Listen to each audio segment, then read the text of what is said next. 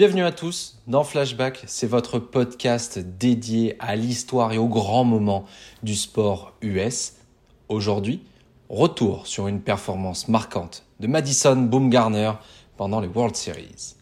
Les World Series, grande finale du championnat de la MLB, la Major League Baseball, viennent tout juste de démarrer cette année. Mais penchons-nous sur une autre finale qui a eu lieu il y a 22 ans de cela, en 2010, entre les San Francisco Giants et les Texas Rangers. Dans l'une de ces confrontations, un tout jeune lanceur de 21 ans, Madison Bumgarner, va réaliser une performance exceptionnelle. La saison 2010 des Giants de San Francisco fut couronnée de succès. Sous les ordres de l'ancien entraîneur de l'équipe de France, Bruce Bochy, les Giants parviennent pour la première fois depuis 2003 à remporter leur division de la National League West avec un bilan de 92 victoires pour 70 défaites, devançant ainsi les Padres de San Diego.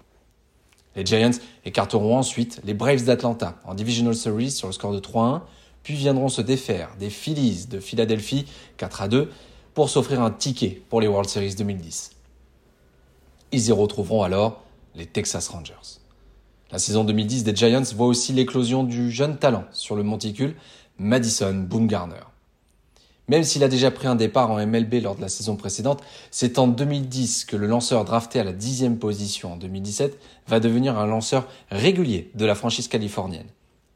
En saison régulière, il poste un bilan légèrement positif de 7 victoires pour 6 défaites avec une ERA de 3.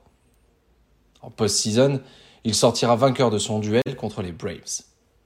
Mais c'est le 31 octobre 2010 que Boomgarner va entrer dans l'histoire de la MLB alors que les Giants mène deux victoires à une dans ces World Series, le jeune lanceur se présente sur le monticule pour le match numéro 4.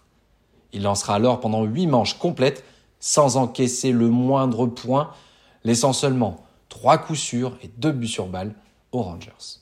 Il réussira en outre six retraits au bâton dans cette partie pour permettre à San Francisco de mener 3-1 et de remporter le lendemain les World Series 2010.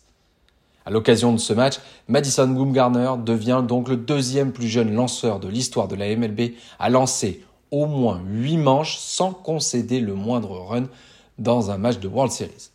Le seul à avoir réussi cet exploit de manière plus précoce n'est autre que l'ancien lanceur des Orioles de Baltimore, Jim Palmer. Mais l'histoire d'amour entre le lanceur des Giants et les World Series ne s'arrêtera pas en si bon chemin. À peine 4 ans après son premier exploit, Madison Bumgarner va de nouveau réaliser une grande performance lors des World Series 2014.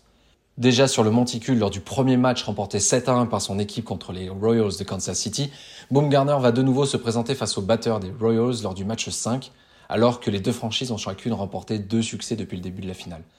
Dans cette rencontre, disputée le 26 octobre 2014, Bumgarner va faire encore mieux qu'en 2010 en restant l'intégralité du match sur la butte sans concéder le moindre point.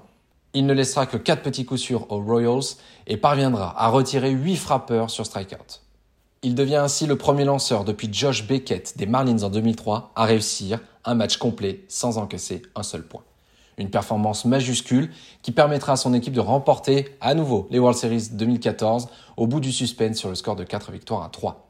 Boomgarner reprendra d'ailleurs une nouvelle fois le monticule lors du match 7 et ne concédera aucun point lors des 5 manches pendant lesquelles il lancera.